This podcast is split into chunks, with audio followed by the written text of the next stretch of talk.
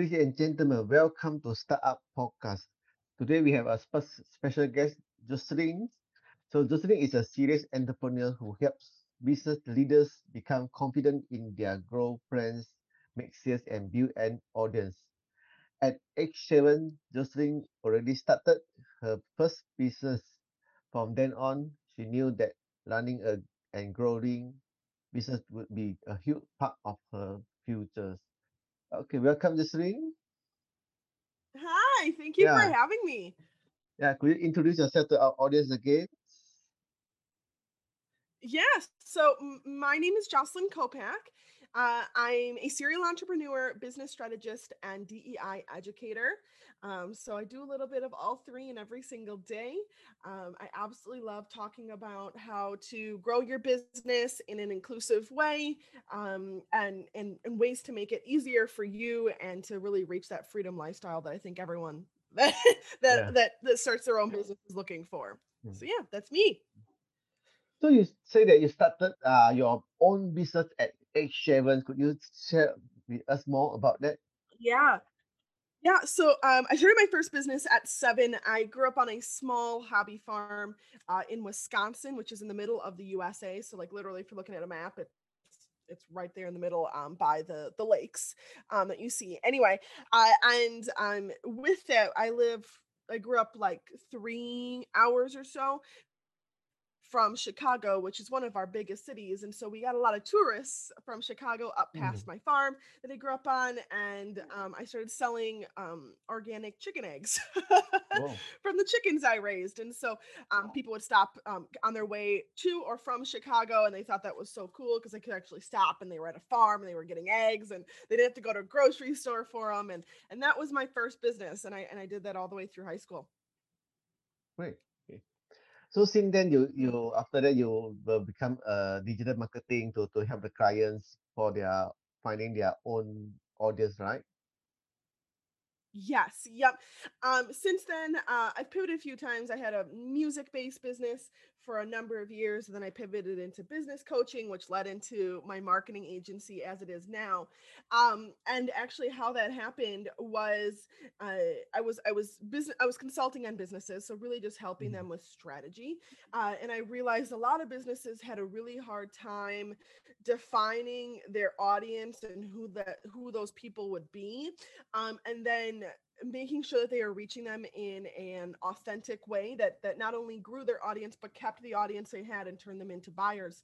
Um, and so that's what i do now. I own the digital market which is a marketing agency that helps usually service-based uh, businesses build a brand online which is basically making sure that there's people in their audience at all times um, and new people to learn learn about their products and services.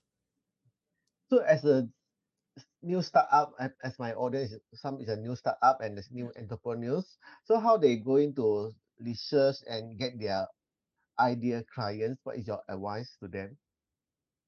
Yeah. So when you're first starting, my biggest advice is don't be stuck with what you think is going to work.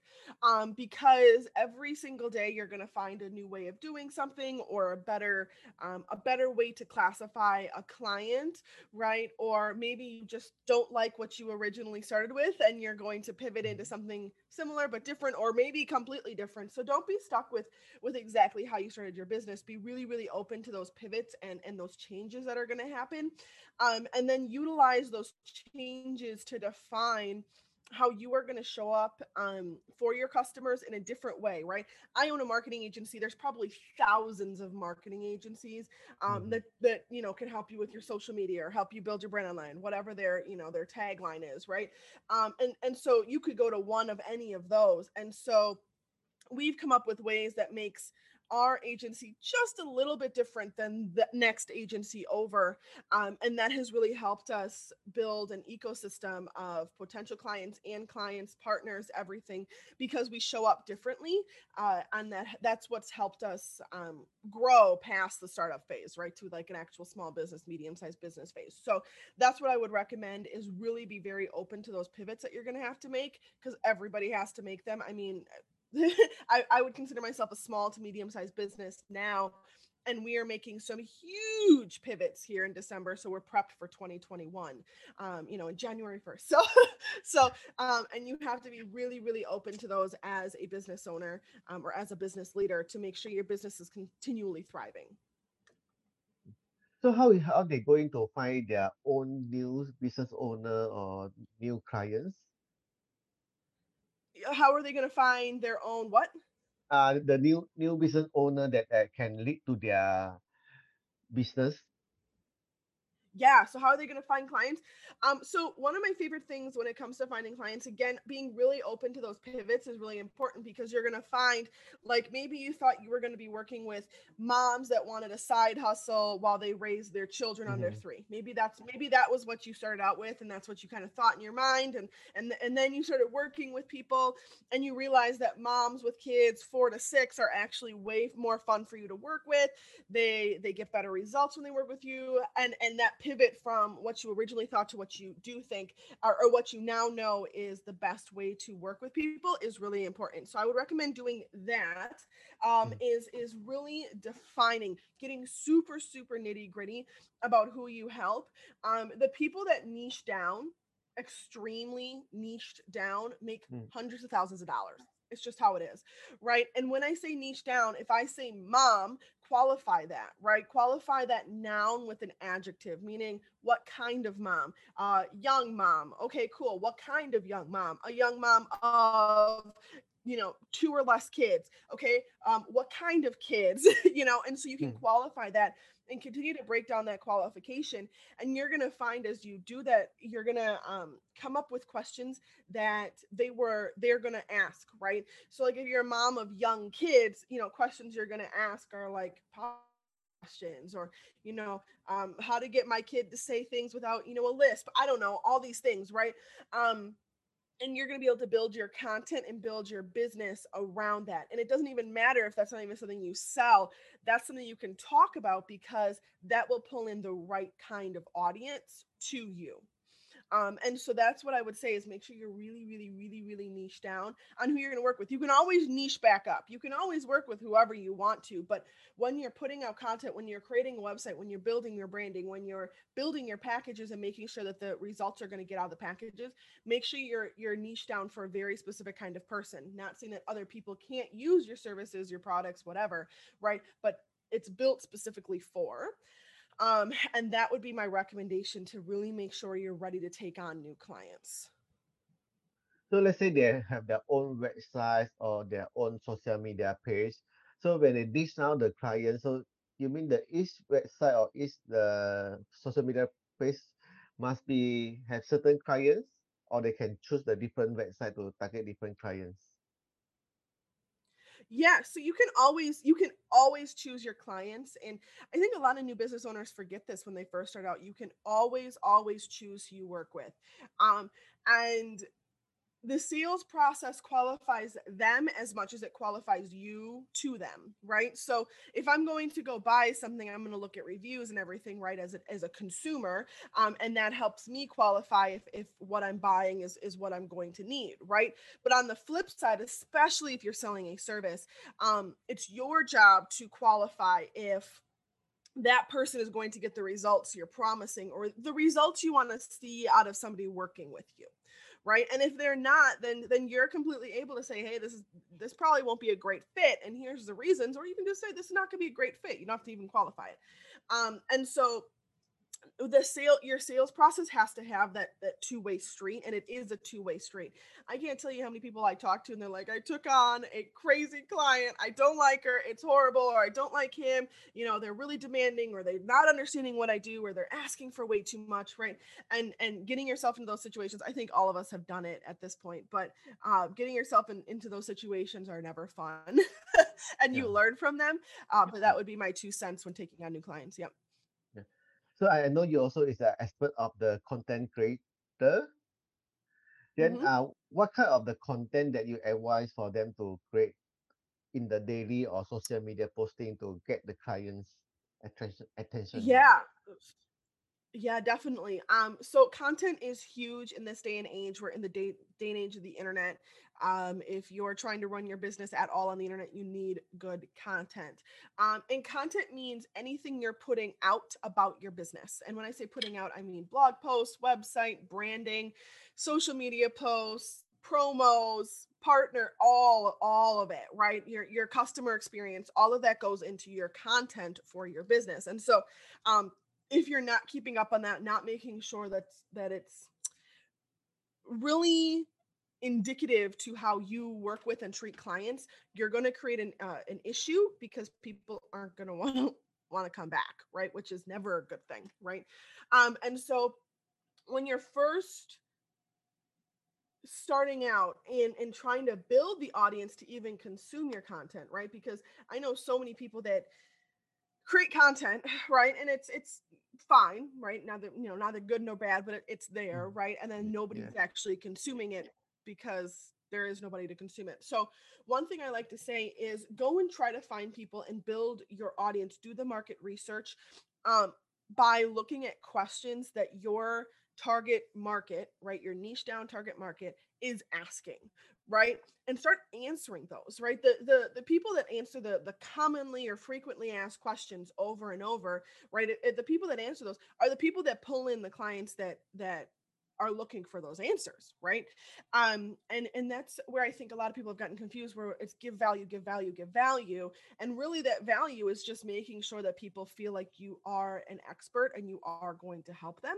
Um, and one of the best ways i found is is answering the frequently asked questions in ways that people can understand right? If you're coding a, a specialty coded website you're not going to go all into the html or javascript that you're using and and how you're doing this how, you're not going to do that. You're going to you're going to go into how it's going to help them by having a website of this caliber by having you know what i mean? It's not it doesn't have to be super in depth but it has to answer some of those questions right? Um how do i how do i update that kind of website right? Right? Things like that that you know they're going to be asking and so um, when you're doing your market research that's the best way to do market research is use quora use facebook groups use things that are already built where people are already asking questions on a repeat like every single day there's new questions right?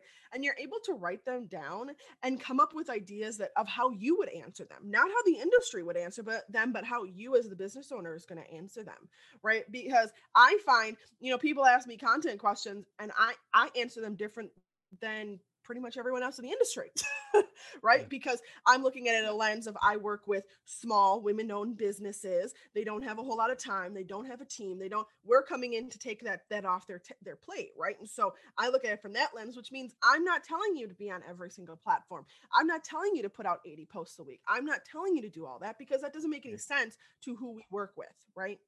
Um and so i would use those platforms that are already there join the facebook groups with like if you're working with moms go join mom facebook groups and see what questions they're ans- asking and answer them for them. Um and and that one will build your audience like actually physically build your audience because you're able to take the people that are already there and move them over to you right?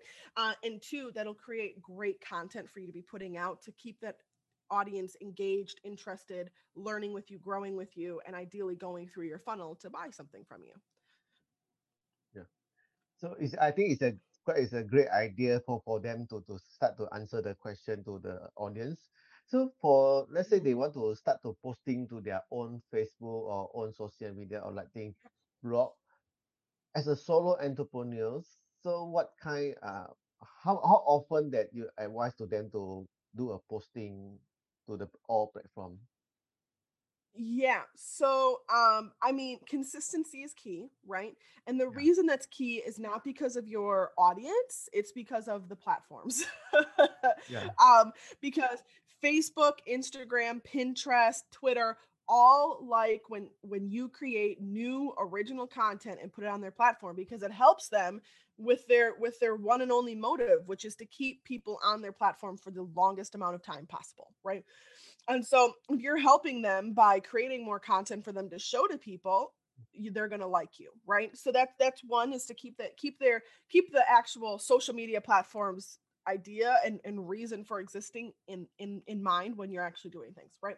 So that's why consistency is key. But honestly, um if you uh, are trying to to build your business online um, and you have a lot of time i would say posting every day if not a couple times a day and it's not saying that you're writing those posts right then and there. No no no no. You batch at the beginning of the month which means you sit down you you know you have a strategy whatever that strategy is. If you need help with strategy let me know but um, you have a strategy and then you write out all those posts or at least the the the wireframe ideas of how those posts Yes. are going to work right? And then and then when you get to the actual day that you're supposed to post it it's not hours and hours and hours writing your social media posts it's like 20 30 minutes they're done you're good right? Um and i personally like when i when i batch them because i do my strategies uh, a quarter at a time so like q1 q2 q3 right? And then so then at that point i have it all and i like just batching everything at the beginning of the month um, which means I write literally everything. And then um, it makes it really, really easy because of the rest of the month, I'm not worried about the content that go- I'm going at that's going out. I'm worried about the relationships I'm building and the sales I'm making, right? Um, because that's my daily activity, not actually creating content. My content drives my audience to build my audience to get them involved.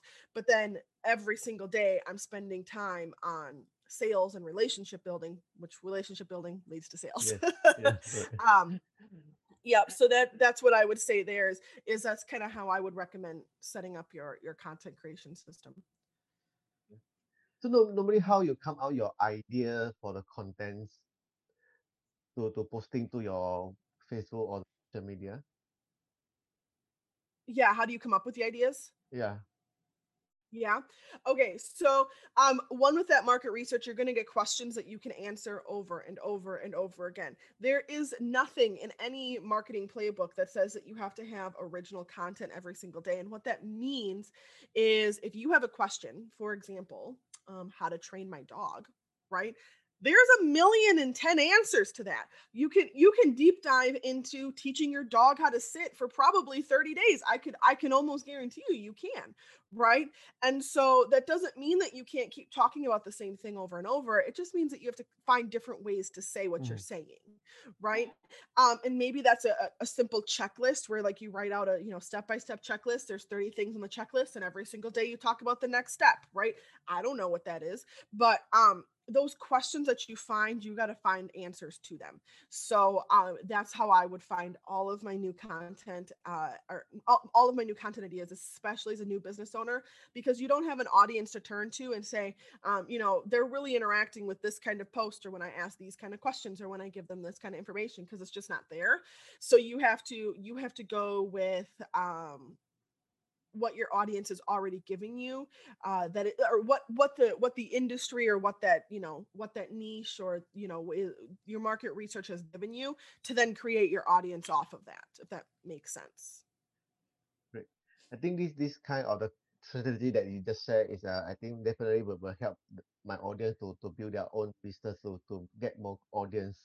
Mhm. So uh if they want to know more about you to to get more I, I, I believe that you do coaching and consultant as well, right? yeah So how, how they go, going to yeah find you as uh, to get more advice from you? Yeah. So again, my name is Jocelyn J. Kopac. Um, I have a great number of freebies on my website. If you go to jocelynjkopac.com, you'll find a resources tab. Just click on it. There's all kinds of stuff if you're looking for blogging, if you're looking for social media. Um, the one thing I would say though is I would love for you to join me every single month. I do a monthly content strategy workshop. It's live. It's also recorded in case you can't come live, but it's live um, and it's I keep them in very small groups so you can ask questions and we can work through your actual business. We make a plan for 30 days. Afterwards, you get off, you create your content, and you're good for the next 30 days um, to make those to make those sales and build that audience. Um, so I would love to love to invite anybody that's listening to to join me again. You're gonna find that right on my website. Cool. Okay, I will put your link in the there later on on your website. Yeah. Okay, wha- one more question. What is your plan for 2021? Yeah, my plan for 2021. Okay, so my plan is um currently we're working on scaling our business. We want to double our revenue um in 2021 and I think we're going to do it, which is kind of exciting. Yeah. Um so that that's my plan when it comes to the agency. My plan when it comes to Jocelyn J. Kopac, which is where I educate entrepreneurs and work with them one-on-one things like that. Um my plan is I'm dropping a couple new programs um and that all circled around building your business inclusively and building a support team right into your business. So when you have those off days or you do get sick or like I don't know a pandemic hits, you have a support team to help you continue to build your business um, and keep it afloat and keep it running. So uh, that that's that's coming out here in 2021, and I'm super excited about it. Um, and that's those are my those are my plans on top of traveling and like, as soon as it's yeah. allowed. Yeah. yeah. Cool. Uh, okay, one more last question. Normally, I will ask my uh guests. Okay, let's say you have one Yeah. super superpower. Okay, what kind of superpower you want and why? Yep. My answer is always I would love to read minds. Absolutely 100%. Um, I'm a nosy person, which is what makes me a good marketer Uh, because I, I want to know I all of know. it. I Mm, want to know it all. Um, and so reading minds would be pretty amazing. hmm yeah, cool. Mhm. All right. So thank you very much for your time for today uh, sharing. I believe my audience will get benefit from your sharings. So we hope to Thank you. see see you in the near future as well. Yeah, yeah, definitely. And if anyone listening uh, needs any help whatsoever, feel free to shoot me a DM on Facebook or Instagram. More than happy to answer any questions you have. Yeah. So any, anything uh last thing you want to share with our, our audience? Um, start now, don't start later. Even if you feel like you're not quite ready, um, it's better to fail and learn than wait and have to learn later. That'd be my recommendation. Yep. All right. Okay. Thank you very much. Thank you. Yeah.